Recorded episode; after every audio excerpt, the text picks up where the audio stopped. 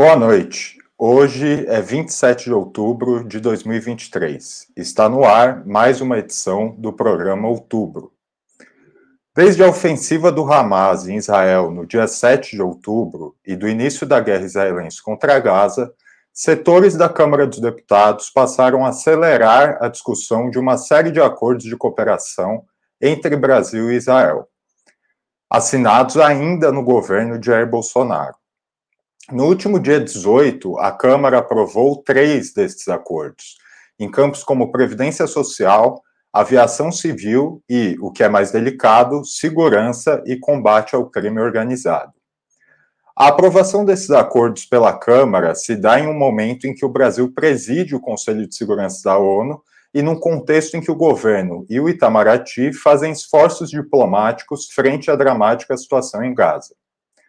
Além de tentar aprovar uma resolução no Conselho de Segurança, a diplomacia brasileira tenta ainda retirar 32 brasileiros de Gaza, que seguem aguardando autorização para deixar em Rafah, cidade palestina que faz fronteira com o Egito.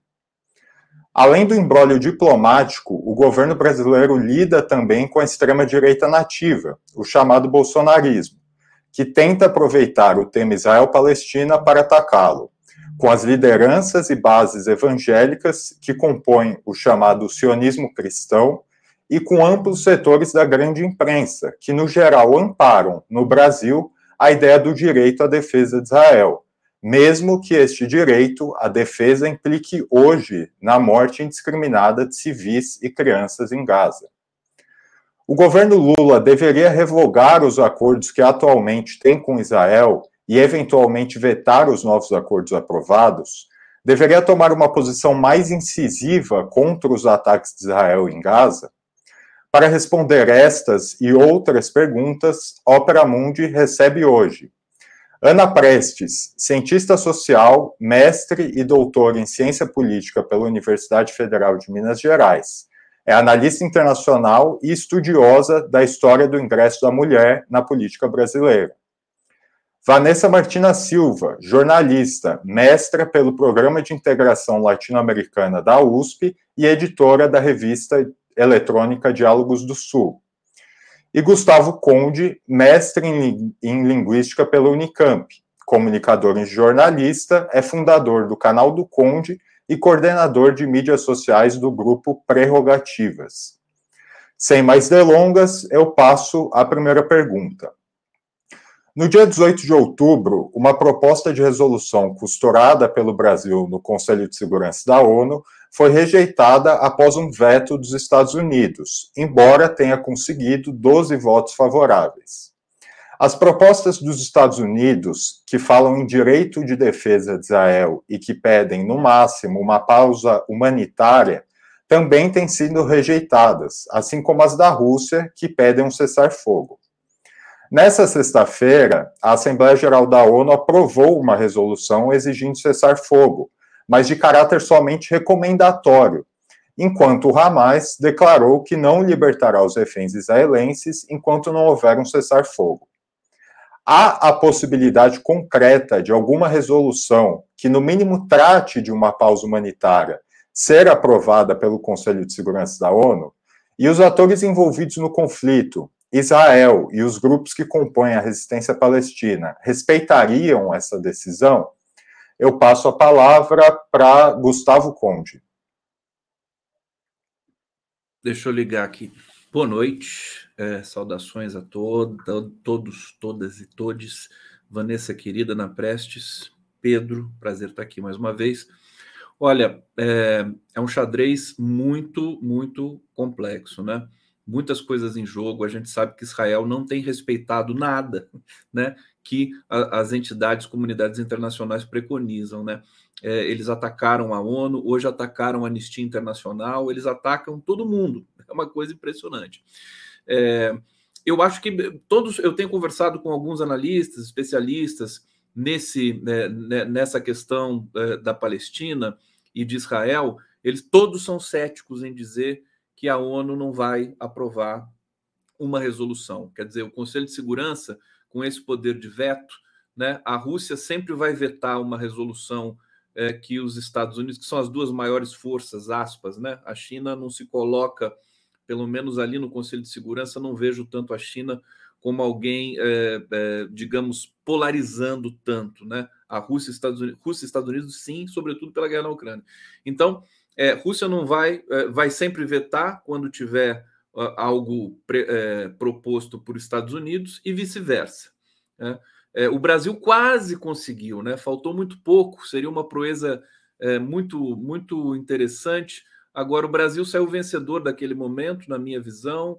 Os Estados Unidos ficaram isolados, a opinião pública internacional está cada vez mais né, entendendo que Gaza e que os palestinos estão sendo vítimas de um genocídio. A, a opinião pública mundial vai, se é que existe esse, essa entidade, né? Mas digamos, né, a, a imprensa, o conjunto dos, dos estados, dos veículos, né? Cada vez mais é muito difícil você ver todo dia crianças sendo executadas, né? Todos os dias. Hoje, é, me parece que foi o maior ataque que Israel fez a Gaza. A gente vê os escombros de Gaza todos os dias.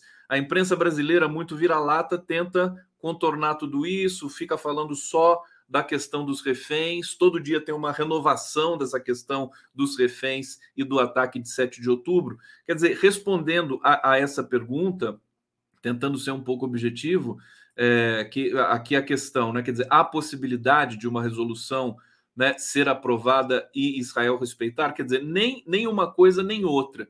Então eu acho, quer dizer, não vai ser aprovada uma resolução, né, não podemos esperar sentados, a não ser essa que é recomendatória, que foi aprovada hoje, salvo engano, por uma proposta da Jordânia, é, eu acho que vai depender dos atores principais, né? Biden, que já começa né, a ser pressionado pelos próprios judeus americanos que estão, né, eles estão sentindo, quer dizer, vem uma onda nova de antissemitismo e de islamofobia diante do que a gente está assistindo no mundo todo, e certamente uma nova onda de terrorismo, né? É, então, é, quanto mais se arrastar isso, e me parece que vai se arrastar, mais difícil vai ficando. O reloginho parou, mas eu acho que eu cheguei no final aqui da minha da, dessa primeira intervenção, querido Pedro. Devolvo para você. É, com a palavra, Ana Prestes. Obrigada, Pedro. É, oi, Vanessa, Conde, todo mundo que está nos assistindo e que ainda vai nos assistir em algum momento. É, bom, eu vou começar pelo final aí da fala do Conde.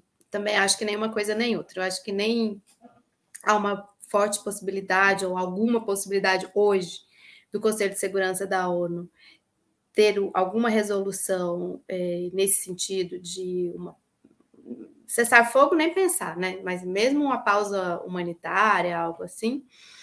E também, se for aprovado, não vejo nenhuma possibilidade de Israel cumprir, respeitar, cumprir, até porque Israel, na, nesses últimos dias, confrontou é, de forma é, bastante é, inequívoca né, a liderança da ONU, o Guterres, pediu renúncia do Guterres, já é, negou visto, já tirou visto de todos os é, representantes da ONU que possam estar ou, ou entrar em, em, Israel. Então, já, já tem até uma. Um, já, já tem até um, um fator a mais para não respeitar, eles colocaram, né?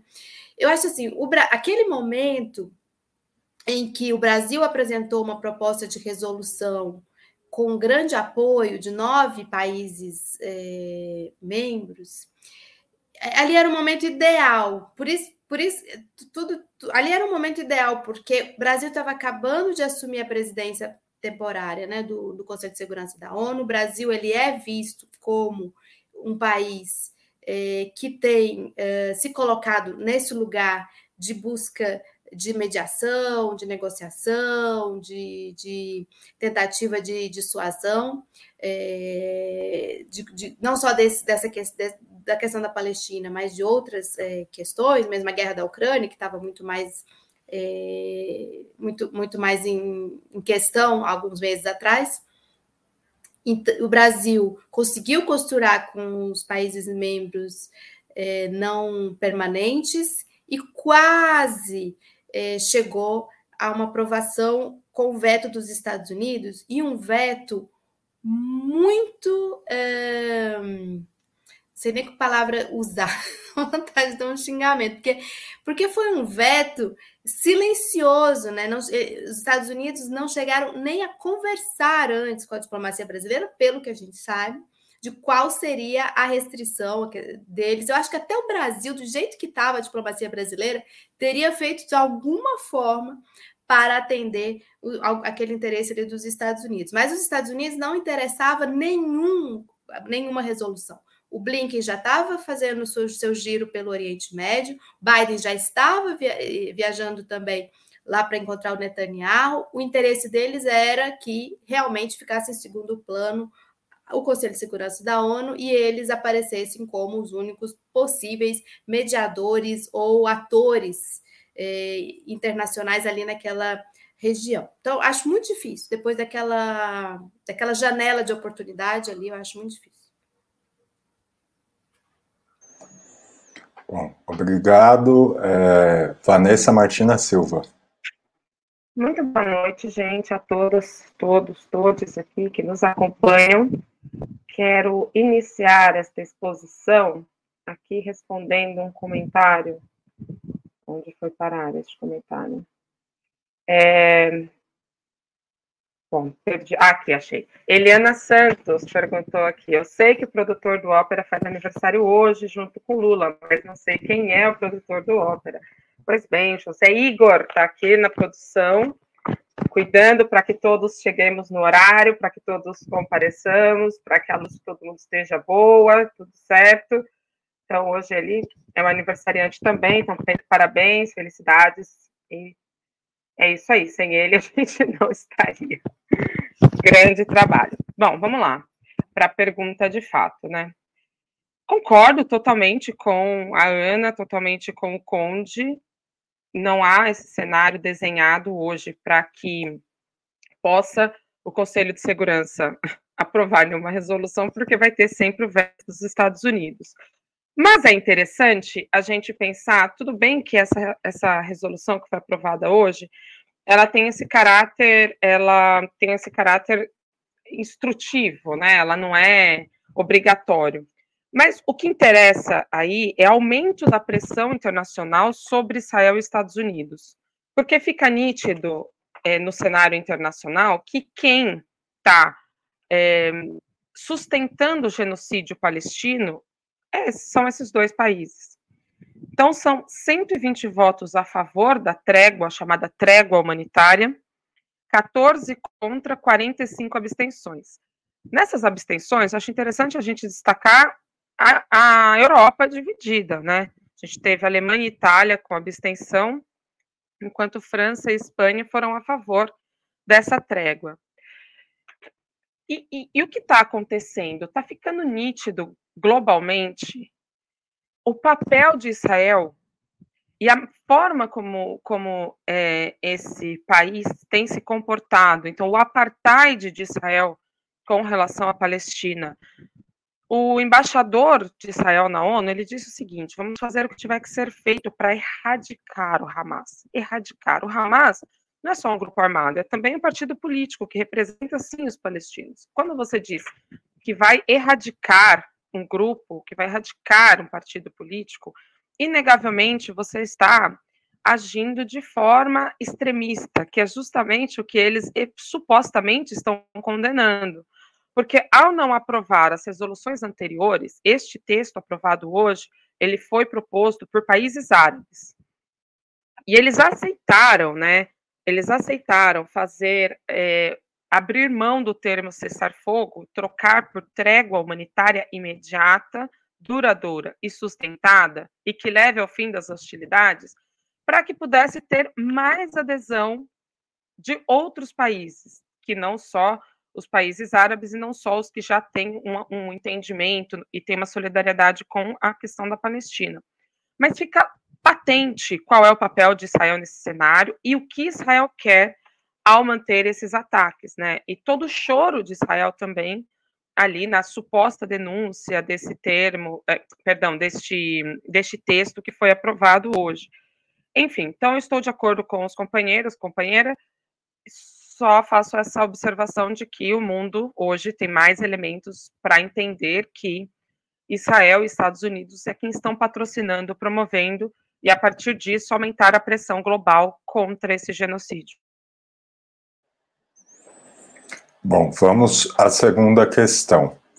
Uh, na última terça-feira, o secretário-geral da ONU, Antônio Guterres, fez uma declaração no Conselho de Segurança na qual, embora repudiando a ofensiva do Hamas é, como atos terroristas, né, ele dizia que esses ataques não ocorreram num vácuo é, e lembrou, a, abre aspas, né, que o povo palestino tem sido sujeitado a 56 anos de uma ocupação sufocante, fecha aspas. É, a diplomacia israelense respondeu essa declaração nos termos mais duros, com o embaixador é, israelense na ONU, o Gilad Erdan, chegando inclusive a pedir a renúncia do secretário-geral. É, vocês acreditam que esse tipo de, de, postura mais agressiva da diplomacia israelense é, tem sido respondida à altura pela comunidade internacional? E também queria saber se essa postura, na opinião de vocês, poderia ampliar o isolamento de Israel uh, nesses fóruns internacionais, na opinião pública internacional. É, eu passo a palavra agora para Ana Prestes. Então, é, é uma, é, uma, é uma avaliação complicada, porque há uma distorção, obviamente, no peso que cada reação tem. É, então, por exemplo, hoje estava observando o governo do Paquistão completamente é, duro, né? Duro na sua, na sua manifestação, inclusive na, na Assembleia Geral da ONU, em, é, em condenar Israel, né? Condenar que Israel está fazendo. A gente vê aqui na nossa América do Sul o Petro na Colômbia, né, fazendo também muito bem e de forma muito dura a sua também é, condenação sobre o que o governo de Israel está fazendo. Só que são medidas é, diferentes, né? O peso que tem o apoio dos Estados Unidos, pela posição dos Estados Unidos e de várias potências é, europeias, toda aquela romaria que foi feita, né? né depois que o Biden foi, foi o, o, o primeiro-ministro britânico, o, o Rishi Sunak, foi, agora foi o, foi o Macron, foram os alemães, foi o Scholz. É, então, há um desequilíbrio entre esse apoio que eles recebem e o rechaço. E, então, a, Vanessa colocou muito bem: 120 países é, se colocaram a favor dessa resolução que foi aprovada hoje. Apenas 14, Estados Unidos, Israel e 12 países apenas é, apoiaram, com a vergonha da gente ter Guatemala e Paraguai aí da América Latina, acho que são os únicos dois da América Latina, nesse apoio. Vamos lembrar em todas aquelas, aquelas resoluções que condenam o bloqueio a Cuba. Sempre Estados Unidos e Israel praticamente votam juntos, os únicos que votam contra a, a resolução. Então, é, do ponto de vista da sociedade, é, civil, ou da formação da opinião pública. Eu acho que o Conde falou um pouco sobre isso na primeira, na primeira resposta dele, na, na primeira pergunta. Pode ser que sim, Israel esteja se isolando de alguma forma. Acho que a gente até não consegue ver muito bem isso aqui do Brasil, porque aqui no Brasil é incrível como a nossa opinião pública tem sido manipulada é, por uma posição anti-palestina.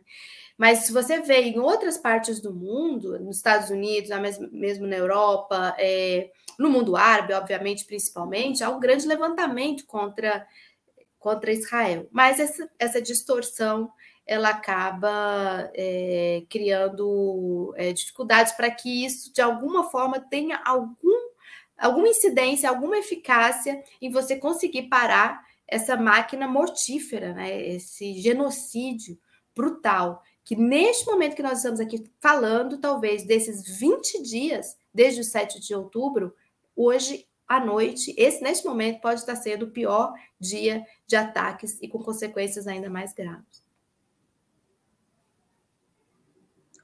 Bom, agora eu passaria para a Vanessa, mas eu acho que ela caiu, então, por favor, Conde. Opa, a Vanessa voltou. É, Vanessa, por favor. Uma breve pane aqui na minha câmera. É, veja só, totalmente de acordo também com a Ana. É, eu acho que a comunidade internacional, é, a gente é isso, né? A Ana colocou muito bem. É delicado demais o cenário. Eu acho que a comunidade internacional tem respondido sim, de, enfim, Há uma pressão dos povos que eu acho mais importante. Então, movimentos têm sido organizados, passeatas, mobilizações em todo o mundo para denunciar o que está acontecendo. No programa passado, ou retrasado, já não me, lembro mais, a gente falava sobre é, justamente a agonia, eu acho que talvez seja essa palavra, de ver esse genocídio em curso e ninguém fazendo nada, né? Porque Israel estava anunciando o que seria feito. Então, os povos se mobilizaram, acho que isso é muito importante, que isso vem um movimento de baixo, e os povos estão dando uma resposta contundente para os seus governos.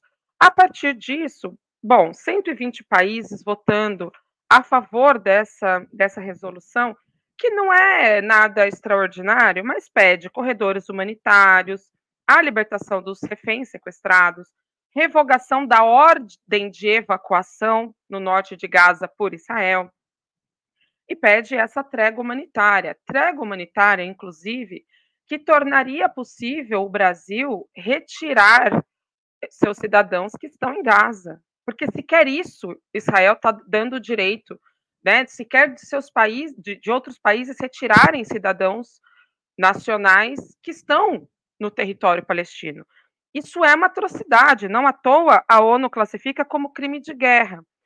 E considero que quando o Guterres ele sobe o tom, é justamente porque é impossível ver esse cenário e ficar passivo e ficar, digamos que, ser, co ser conivente com isso. Agora, é, se joga muito na diplomacia internacional. E aí eu acho que quando a Ana cita o caso da Colômbia, e a gente também já tratou disso, né, a diferença entre Colômbia e Brasil, o posicionamento de um e outro, a Colômbia é um país importante, super relevante no cenário latino-americano, mas o Brasil é presidente do Conselho de Segurança neste momento. Então tem uma outra responsabilidade, porque tem a responsabilidade justamente de tentar um acordo, de tentar costuras, que é o que o país estava fazendo até então.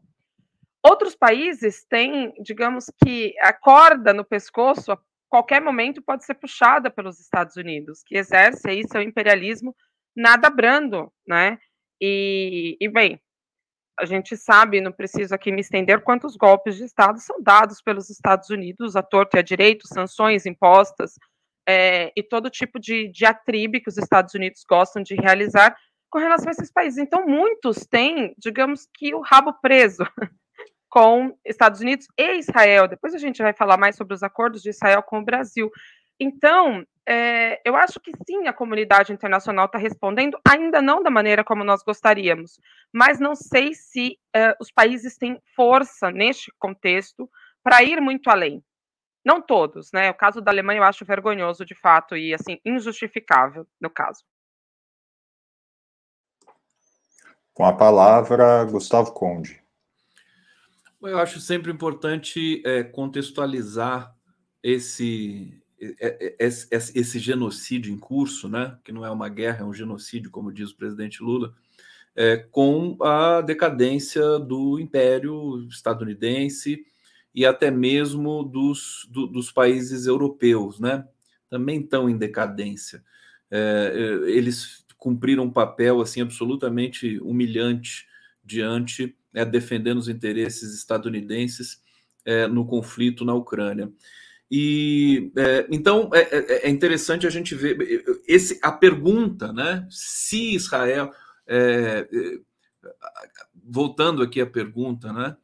É, da, da, da, fala do Guterres e da resposta do, do embaixador Gilad Erdan, eu quero entrar nesse detalhe, mas é, a questão de ampliar o isolamento de Israel. Né? Israel está tá gradativamente ficando mais isolado, isso não tem dúvida. O processo está em curso, ele começou. E eu acho que a fala do Guterres, naquele momento, é um divisor de águas. Ele foi corajoso, Eu acho que daqui a 20, 50, 100 anos, quando se, se ainda tiver mundo, né? Não sabemos, né? Se não cair um meteoro, mas quando forem olhar para esse conflito, essa fala do Guterres vai ser mencionada. E a, que uma fala forte, né? Dizendo que é, é, o, a Palestina e Gaza têm sido esmagada há muito tempo e que não é uma coisa que nasceu no dia 7 de outubro com o ataque do Hamas. Né? E a, a resposta do, do, do, embaixador israelense embrulhou o estômago de quem viu, né? porque esse cara só mentiu ali. Né? É, a gente assistindo o genocídio de crianças, né? o horror, né? Bombardeio de hospital e o cara falando que Israel está sendo atacado e que está numa situação que, que, se não reconhecer isso, é apoiar o genocídio de Gaza. Quer dizer, é uma coisa, foi, foi absolutamente de embrulhar o estômago. Então, é, é eu, eu, eu vi com muito detalhe esses, esses dois atores, né? O, o Guterres e, o, e o, o, embaixador israelense, porque eu acho que marcou ali um, uma divisão. O próprio Biden começou a recuar a partir dali, evidentemente que não recua de uma vez, mas começa a ponderar, dizer que não pode massacrar, né, a, a dizer algumas cifras né, dessa questão defendendo ali as pessoas em Gaza. Os próprios chefes de Estado europeu, ainda que o Macron tenha ido lá a Tel Aviv também fazer um pouco de média, mas assim, e a população, população mundial. Você tem a, os países árabes todos, a população toda está na rua, quase que todo dia, se manifestando pró-Palestina. Na Europa, você tem manifestações sistemáticas, tem uma programada para amanhã em Londres, vai, vai botar 200 mil pessoas lá em frente à BBC. O Brasil começa a ter manifestações. Quer dizer, então, respondendo objetivamente, é, é, dessa vez, né? Dessa vez, Estados Unidos e Israel eles estão numa situação complicada política e geopoliticamente. É, mas, infelizmente, esse processo vai demorar e vai morrer muita gente antes ainda, eu acho, do que antes de vir à tona a verdade sobre esses dois países aí que realmente é, patrocinam a mortandade naquela região.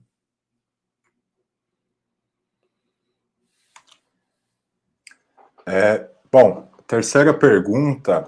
É, na última quarta-feira é, semana, o presidente Luiz Inácio Lula da Silva disse que a atual ofensiva israelense contra Gaza não é uma guerra, mas um genocídio, como o Conde acaba de mencionar. Nessa sexta, hoje, Lula disse que o primeiro-ministro de Israel, Benjamin Netanyahu, quer acabar com a faixa de Gaza.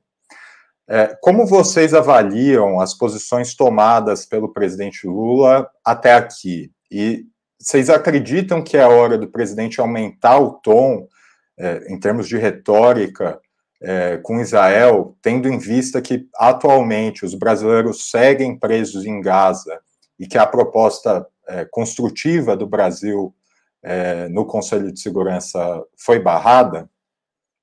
É, aproveito aqui para fazer um convite também para os nossos espectadores que acompanhem é, a cobertura que a gente está fazendo no site de Opera Mundi, inclusive com essa notícia que demos uh, uh, na quinta, na quarta-feira. É, agora quem começa, Vanessa. Hum, ai, Deus. É difícil essa questão também, creio. É, se é hora de Lula aumentar o tom. Eu acho, bom, considerando que a gente tem é, esse papel muito importante, né, essa, essa relevância internacional, inclusive por estarmos presidindo o Conselho de Segurança, creio que sim, creio que é o momento de, de Lula aumentar, sim, o tom. Eu acho que o governo não errou, pelo menos, não errou, ao, ao, ao, se posicionar. Tivemos aquele início quando ele tratou o Hamas como grupo terrorista, etc., que já foi discutido, mas depois teve uma correção de rota. Lula tem sido enfático ao condenar a ação de Israel, tem sido enfático e muito atuante, muito é, prestativo, inclusive internacionalmente, ao fazer toda a gestão para tirar os cidadãos de, da faixa de Gaza, ao tentar trazer os, uh, essas pessoas, né, levar para os seus respectivos países, a partir da gestão que está sendo feita pelo Brasil.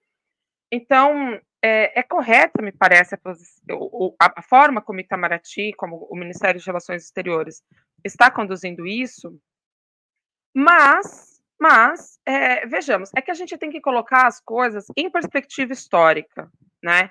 A gente precisa compreender esse processo e, às vezes, à luz do que outros eventos semelhantes ocorridos no passado. Então, é, eu gostaria que todos fizéssemos o exercício de pensar se, diante do Holocausto judeu, se nós teríamos qualquer, qualquer, qualquer mesmo, é, porém, qualquer, qual, se a gente faria qualquer concessão à Alemanha nazista. Creio que não. Questiono-se diante do apartheid, diante de toda a ação realizada na África do Sul, se a gente teria qualquer condescendência para com os, os brancos que estavam ali massacrando a população negra, apartando essa população? Penso que não. Se quando, é, durante a escravidão, a escravização no Brasil, ali por volta né, de quando se começam mais intensos os debates pela libertação dos escravos, se nós teríamos qualquer cumplicidade com os senhores de engenho, com os escravocratas. E nós, enquanto esquerda, acredito que também não teríamos. Por isso, é impossível pensar que a gente possa ou deva ter qualquer ato de contemporizar o que Israel está fazendo. E acho que essa deve ser a posição brasileira, de, por isso, mais ênfase, por isso, mais é, assertividade porque isso vai entrar para a história dessa forma, da mesma forma que esses outros episódios que eu comentei. Porque é exatamente isso que eles estão fazendo lá. É um genocídio, é um apartheid e é um ato racista. Israel é um Estado racista. São os termos que a gente precisa colocar e são as questões contra as quais nós temos que nos insurgir. Para mim, me parece por aí. Com a palavra, Conde. É, vamos lá, se todo mundo aqui tiver um pé no marxismo, né? Eu tenho um pezinho no marxismo. É, o Lula está sendo, né, não é uma decisão que vai sair de dentro dele, né? Está vindo de fora para dentro. Ele está sendo empurrado para ter uma decisão para subir esse tom, como de fato ele está subindo. Só que a gente conhece também essas características do Lula de conciliação e de nunca abrir mão é, de poder negociar, né? Porque é a grande, grande qualidade do Lula é ser um negociador. Mas ele já ele já saiu, quer dizer, daquela posição é, mais, mais é, é, dura do Itamaraty, de não taxar o Hamas de terrorista. O, o, Lula já, já fez isso meio que indiretamente ali, dizendo que as ações terroristas do Hamas. Tarará. Eu acho que ele está sendo. É, é, ele é muito hábil nessa, nesse aspecto da retórica, né? ele vai graduando. O, o, Gustavo Petro já saiu de cara dizendo, né, já cortou relações com Israel. Eu acho que o Lula vai chegar num ponto, se, se, essa, se esse genocídio continuar escalando, ele vai ter que cortar relações com Israel. Né? Daqui a pouco ele vai ter que fazer isso. Ele vai ter que anular esses, esses acordos que foram costurados aí no governo Bolsonaro. Né? Existe uma ligação do governo Bolsonaro com o governo israelense. No, notável né, de, de acordos e de compras, de tecnologias, de espionagem e tudo mais, tudo isso meio que se mistura no Brasil também para é, pressionar setores políticos.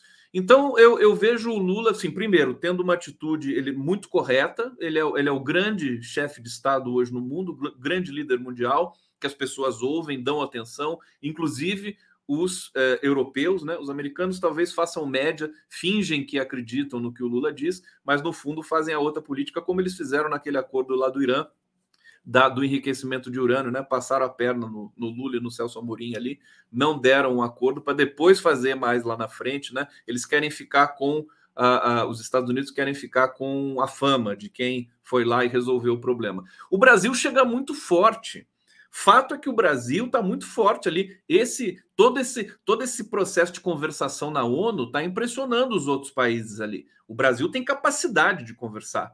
Né? A diplomacia brasileira é conhecida por isso. Então, é, o Brasil vai se tornando um ator cada vez mais forte no cenário internacional. é, vai tendo mais, é, mais importância, né? O que se o que o Lula diz acaba tendo mais peso. Evidentemente, é, é, a gente está num processo que vai, infelizmente, ele vai ser demorado. Então, as respostas não podem ser peremptórias para isso. Né? Ah, o Lula vai endurecer o, o discurso. Eu acho que ele está endurecendo gradativamente. Cada vez ele fala uma coisa que é um pouco mais forte. Né? E eu acho que não vai dar para escapar disso, porque Israel não dá sinais, pistas de que ele vá recuar ou que vá fazer algum tipo de trégua humanitária, como essa última resolução aí, não é só recomendatória da, da ONU preconizou.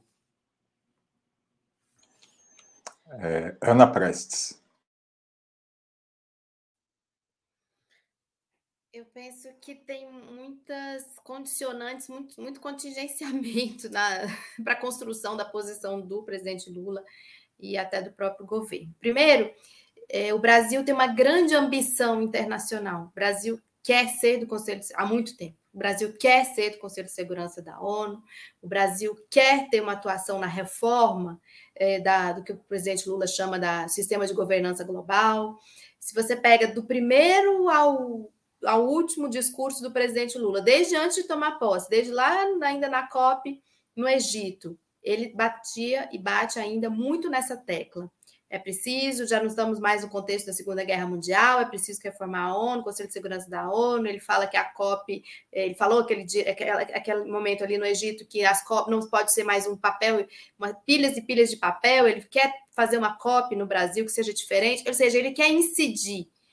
E para isso, a grande pressão que o presidente Lula sofre, a construção da posição do Brasil, ela é condicionada, ela é contingenciada a essa ambição do Brasil. Então, ela é compreensível que para a construção de uma resolução viável para ser aprovada no Conselho de Segurança da ONU, Brasil presidente do Conselho de Segurança, acontece maior crise do ano e talvez dos últimos anos, que é essa crise é, com o genocídio da Palestina por, pelos israelenses, do povo palestino pelos israelenses, e o Brasil está na presidência do Conselho de Segurança da ONU. Então, tipo assim, o Brasil é o nosso momento de mostrar ao mundo como nós somos hábeis, como nós somos capazes, como nós podemos atuar, como é preciso mesmo reformar esse conselho.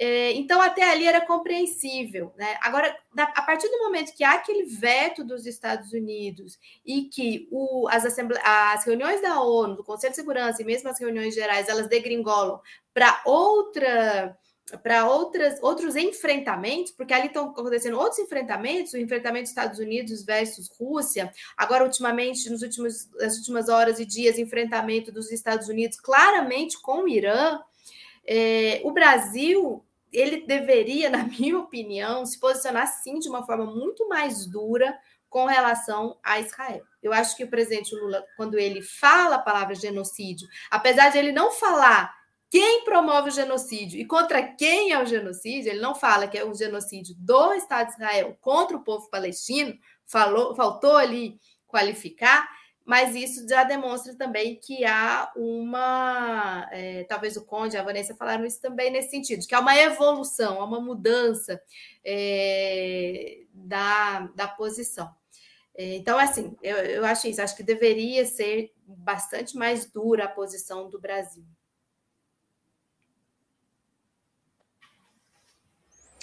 Bom, eu queria pedir licença, antes da gente continuar, para pedir a contribuição financeira de vocês, nossos espectadores, para Opera Mundi.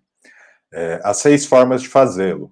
A primeira é a assinatura solidária em nosso site, operamundi.com.br barra apoio.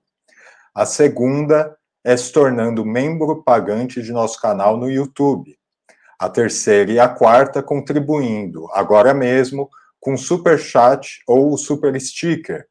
A quinta é através da ferramenta Valeu Demais, quando assistirem aos nossos programas gravados.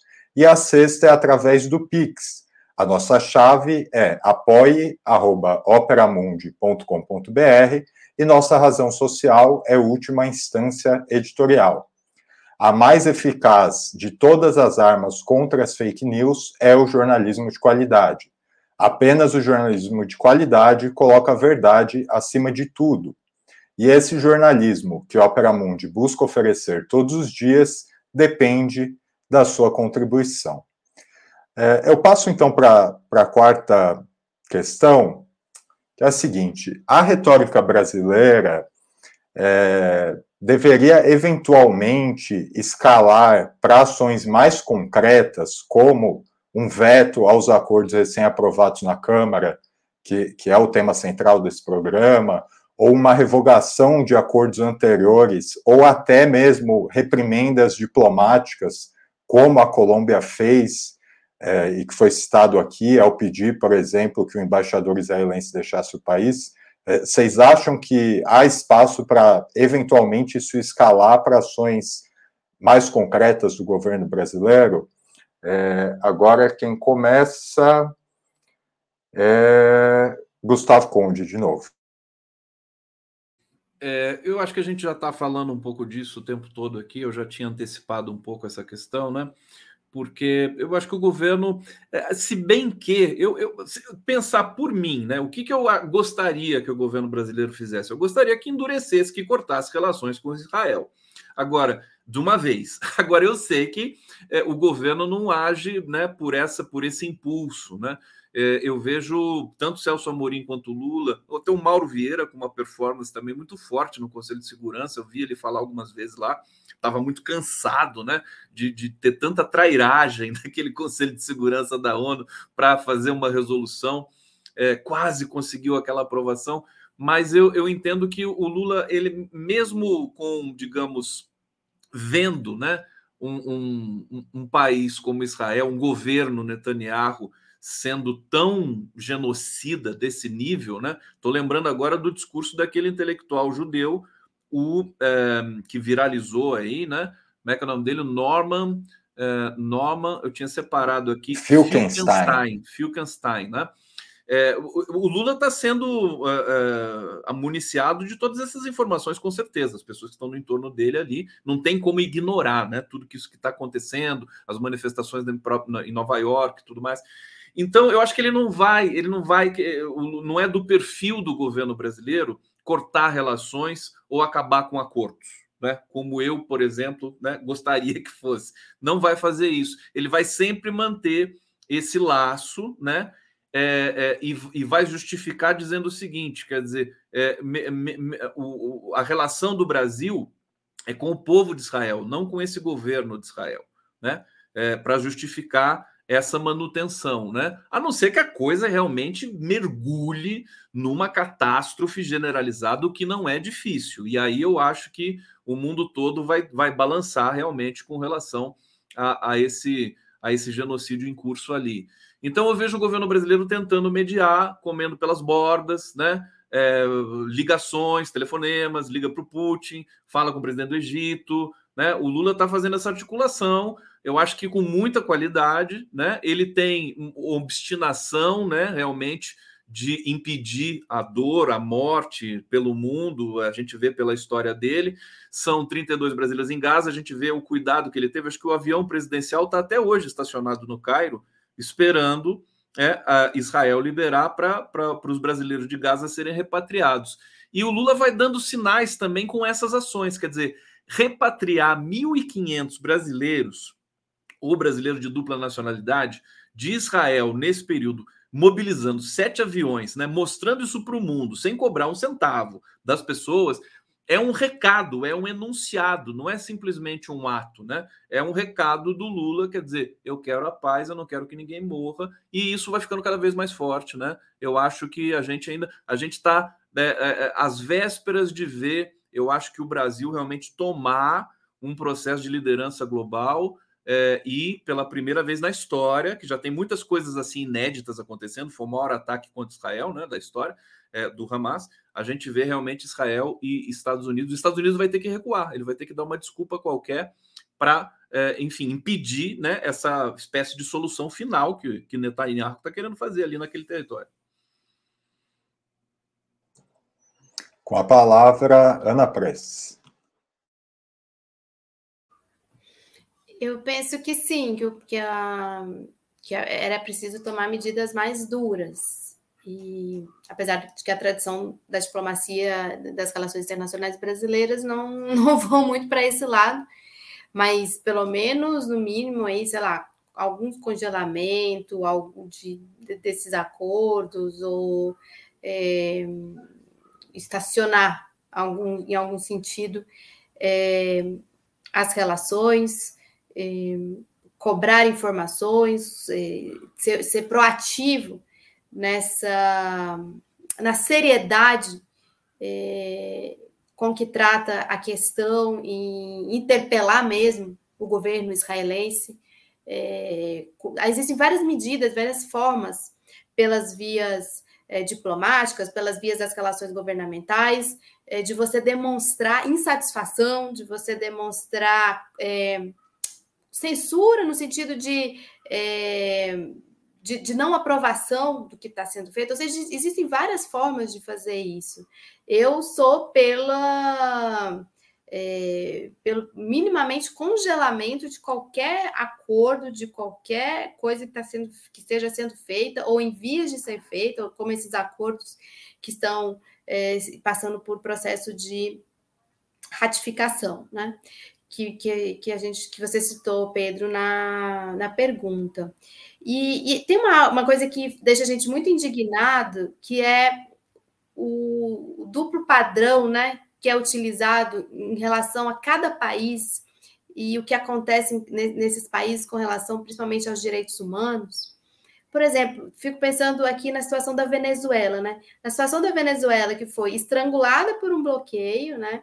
É, embargada, é, passou a ter um, uma deterioração, deterioração da qualidade de vida da sua população, houve saída, sim, houve imigração da sua população, imigração da sua população, e é, os Estados Unidos, o Grupo de Lima, rapidamente todo mundo se mobilizou, Venezuela expulsa do Mercosul, Venezuela expulsa da OEA, ou seja, por eh, não respeito, digamos assim, aos direitos humanos, porque as pessoas estavam sendo absolutamente eh, levadas à fome e à miséria por conta de, de, dos bloqueios, dos embargos. E agora é absolutamente é, notório o que está acontecendo na Palestina.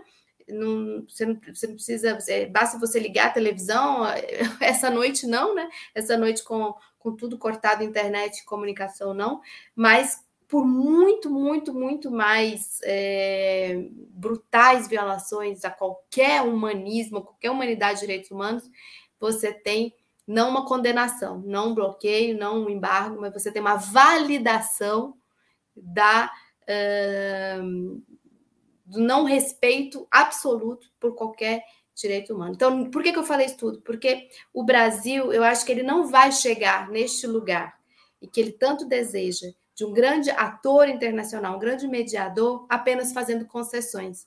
Ele também precisa mostrar que não tolera, não é possível tolerar absolutamente nenhuma ação desse, no sentido do que Israel está fazendo, nenhuma ação de genocídio, de extermínio de uma população, nada.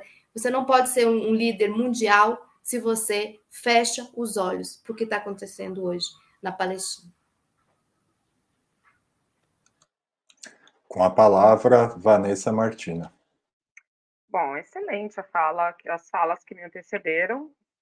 Sempre difícil que fica por último a trazer questões que agreguem, né? Olha só, é, o Brasil, a pergunta consiste, né, sobre os acordos recentes firmados e assina, é, firmados pelo Bolsonaro e chancelados agora pela Câmara dos Deputados. Você nem para onde começar a tratar do absurdo que é. Porque, assim, existem, nesses acordos, temos questões é, que são genéricas, né? Por exemplo, é até interessantes pensar um acordo de previdência social, que é bem interessante, acordo de aviação civil, que eu já não sei se é tão interessante assim, mas, cara, a, o acordo de segurança pública é, que foi firmado aí, que, que prevê investigação, inteligências policiais em conjunto, uso de tecnologia de informação e, e comunicação, é, troca de dados pessoais de pessoas investigadas, Uh, e aí tem toda uma questão sobre como esses dados vão ser utilizados. Veja, ao mesmo tempo em que Israel está cometendo esse ato atroz na Palestina, o Estado brasileiro está cometendo vários atos atrozes nas favelas brasileiras. Então, a população negra também vive sob o regime de apartheid, também vive sob o regime de genocídio, genocídio por parte do Estado brasileiro, justamente.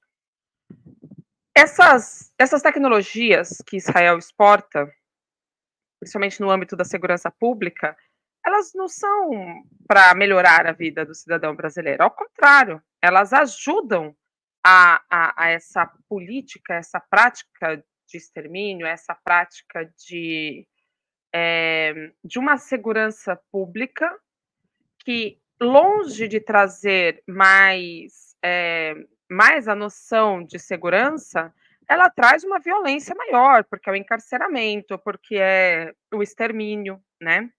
Então, veja só, de acordo com o levantamento do grupo BDS aqui no Brasil, que é Boicote, Desinvestimento e Sanções, um grupo que propõe esse tipo de ação contra o Estado genocida de Israel, de acordo com o levantamento que eles trouxeram a público, nos últimos 10 dias, armas israelenses foram usadas em seis operações militares que recentemente fecharam escolas, violaram domicílio e mataram três pessoas no Complexo da Maré, no Rio de Janeiro. É disso que nós estamos falando.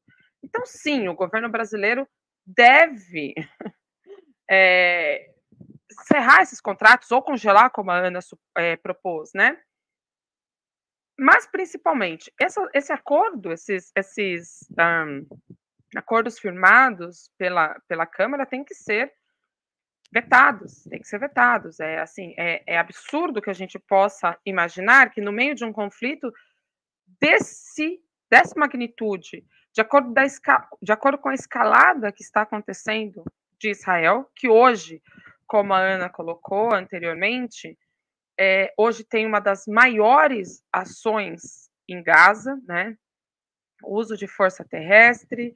Nós, assim, estamos diante muito possivelmente de um dos atos mais trágicos, mais absurdos já vistos, pelo menos pela nossa geração, e vistos assim, né, quase que ao vivo. Então, diante disso tudo, eu travei, foi? Não, ah, foi o relógio que travou. Diante disso tudo, o que, o eu considero urgente que o Brasil tome essa providência. Ah, mas é porque o Brasil precisa do, do assento no Conselho de Segurança existe, existem valores e princípios que, com os quais a gente não pode efetivamente negociar. E esse é um deles, minha visão.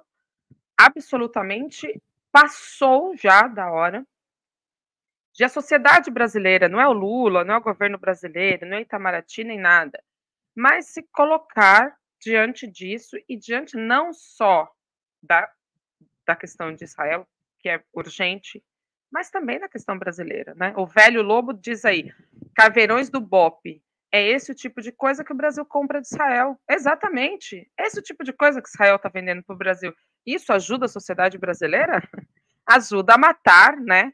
Ajuda a matar nossos próprios conterrâneos, nossos irmãos, nossos próprios cidadãos. Então é isso. Acho que urge cessar esses acordos. Não esse acordo da Previdência, que é um acordo, me parece assim, bastante interessante, ok? Mas todos os acordos na área de segurança, na área de inteligência, né? O que eles chamam de inteligência, na verdade, é violação de direitos é, mínimos da cidadania, que é direito à privacidade, por espionagem ilegal realizada com esses softwares, com essas tecnologias israelenses. Bom, nós estamos se aproximando já de bater uma hora, então eu vou é, conceder para a próxima pergunta um minuto para cada, é, começando pelo Conde. A questão é a seguinte: é, como dito na introdução desse programa, é, setores da extrema-direita brasileira, a imprensa e evangélicos têm polemizado em torno das posições do governo brasileiro em relação a Israel e a Palestina. É, que posição vocês acreditam que o governo deveria tomar em relação a esses setores? é, especialmente pensando aí na base de evangélicos, né, de pessoas comuns que são evangélicas e que têm alguma é, alguma relação ou, ou, ou, que tem alguma, algum apreço por Israel, né? Vocês acham que posições mais duras contra as ações de Israel agora podem custar caro ao governo a nível interno? É, Conde, por favor. Olha, essa questão é o rascunho do mapa do inferno, né? Isso é difícil, viu? Porque, assim, a, a gente tem. Eu estou dizendo, eu quero dizer o seguinte: o governo brasileiro está se comportando bem. Eu acho que ele não precisa fazer uma ação específica em cima desses setores ultraconservadores brasileiros, pró-Israel. Inclusive, está ficando uma coisa muito chata para esses setores, porque eles estão sendo associados a um genocida nesse momento. Quer dizer, vai ficando mais claro também para o brasileiro falar: os bolsonaristas estão apoiando Israel, então já fica mais fácil para saber de que lado eu fico, né? Eu acho que assim, é, é imprevisível, até porque a imprensa brasileira é muito vira-lata e ela está é, tá apoiando Israel também explicitamente de uma maneira assim humilhante para todos nós o que, que acontece? Ela vai se aproximar desses setores ultraconservadores, bolsonaristas, igrejas pentecostais, etc, etc, etc. Eu acho que é um cenário muito complexo para o governo tomar alguma atitude específica. Eu acho que o que ele está fazendo até aqui declarações, tocando né, o barco, tocando as questões ali no Congresso, fazendo as ações, né? Eu acho que já está de bom tamanho e tem que ter uma, uma, uma postura também um pouco de espera, senão pode se precipitar e dar um passo maior do que a perna. Eu agradeço vocês, queridos. Eu tenho que ir para uma outro, um outro evento agora. Brigadíssimo, uma honra imensa sempre estar tá aqui, viu? Valeu. É, obrigado. Agora, é, Vanessa, por favor, para não cair como, como última na anterior. É, o que, que, você acha? O governo é, deve assumir esse risco de ter um desgaste interno é, para tomar as posições em relação a Israel e a Palestina? Você acha que existe esse risco? Olha só, o risco existe, obviamente, porque é como está bem colocado, né? Imprensa, evangélicos, é, setores de extrema-direita, todos eles apoiando Israel abertamente. Agora, como eu disse, seguramente se nós estivéssemos no Brasil ali de 1800, 1700 e pico, a gente teria visto imprensa, setores políticos, intelectuais, ativistas, escritores e os cambal fazendo a defesa da escravidão. Por quê? Porque, bem, é, era um sistema é, econômico brasileiro, o fim desse, desse modelo possivelmente acarretaria, não sei, prejuízos econômicos e toda sorte de absurdo estaria sendo dito e ventilado em todo lugar. Agora, se a gente tem que fazer esse tipo de concessão, é porque a gente está muito mal enquanto, enquanto esquerda, enquanto governo, enquanto pessoas que defendem direitos humanos. Eu acho que não tem que ter esse tipo de, de questão, não tem que ter essa, essa discussão no, no, no Brasil. Até porque, até porque eu estou um pouco enorrada, a palavra aqui é, na, em espanhol que eu amo, que é enorrada, estou enorradíssima, porque o tempo todo neste governo, o tempo todo no governo Lula, a gente vive fazendo essa conta de, ah, mas o centrão, mas a extrema-direita, mas não sei o quê, então temos que fazer concessão, concessão, concessão, e já não dá mais para fazer concessão, já não tem mais o que a gente conceder. Então chega dessa preocupação de a gente não pode classificar Israel como Estado que é genocida, que é violador de direitos humanos, que está cometendo um apartheid, ah, porque aqui dentro a gente vai ter reveses. Por quê? Até porque uma posição brasileira de, uh, digamos, digamos que de pouca firmeza nesse sentido, atrapalha a esquerda, que foi quem elegeu esse governo. Porque a esquerda está totalmente é, aterrorizada com o que a, acontece em Israel. Então, a, a aposta do governo tem que ser uma: ou você vai ser coerente com seus princípios e valores, que é o mínimo que se há de fazer. Afinal, a gente até agora defendeu que o governo Lula, no âmbito internacional, acertava e que no âmbito internacional está fazendo a melhor gestão possível. Então, ou o governo é coerente com essa posição e a defende, e, e defende os direitos humanos, e defende, não é, não é o governo que defende a autodeterminação dos povos e etc. Então, tem que ser coerente com isso e fazer um gesto a quem o elegeu, e não se preocupar com extrema-direita, porque a extrema-direita seguirá sendo extrema-direita. Não vai ser a posição a favor ou contra Israel, a favor ou contra, é, ou, enfim, tudo isso que estamos discutindo aqui que vai mudar o voto dessas pessoas. Elas não vêm com o governo por conta da posição com relação a Israel, entende? Então, chega, eu acho. Basta. E você, Ana, você acha que existe um risco para o governo brasileiro nessa discussão a nível interno? E você acha que ele deve tomar esse risco, caso exista? Tá, vou ser bem rápido, porque eu sei que nosso tempo já está estourado. Dizer o seguinte: governo também é para disputar ideias, é, também é para disputar. A Mel participando aqui. Também é para se colocar, né? Então, um governo é, que se acovarda na hora de denunciar algo que talvez seja um dos atos mais brutais do século XXI, que é o que está acontecendo neste momento na Palestina, é, por, um, por um cálculo ou de, de, como que vai ser com os. Eu acho assim, gente, pelo amor de Deus, eu acho que não faz sentido, na minha opinião, é, nem ser governo né, se, se você tergiversar nesse tipo de questão. Você precisa se colocar e se colocar para o debate de forma respeitosa, né, de forma é, muito clara, muito séria, no sentido de disputar, sim, a opinião pública é, com todas as dificuldades que possam surgir a ver é, do ponto de vista mais eleitoral, do ponto de vista de, das alianças, de rompimento, seja lá o que for. Mas eu acho que não dá para tergiversar com genocídio, não dá para tergiversar com extermínio de todo um povo, principalmente se você quer ser um ator internacional relevante neste mundo, neste mundo que a gente está vivendo. É isso. Bom, e assim chegamos ao final de mais uma edição do programa Outubro. Eu conversei hoje com Ana Prestes, Vanessa Martina Silva e Gustavo Conde. Até a próxima. Tchau, gente. Obrigada. Obrigada, Pedro. Foi ótimo. Tchau, gente.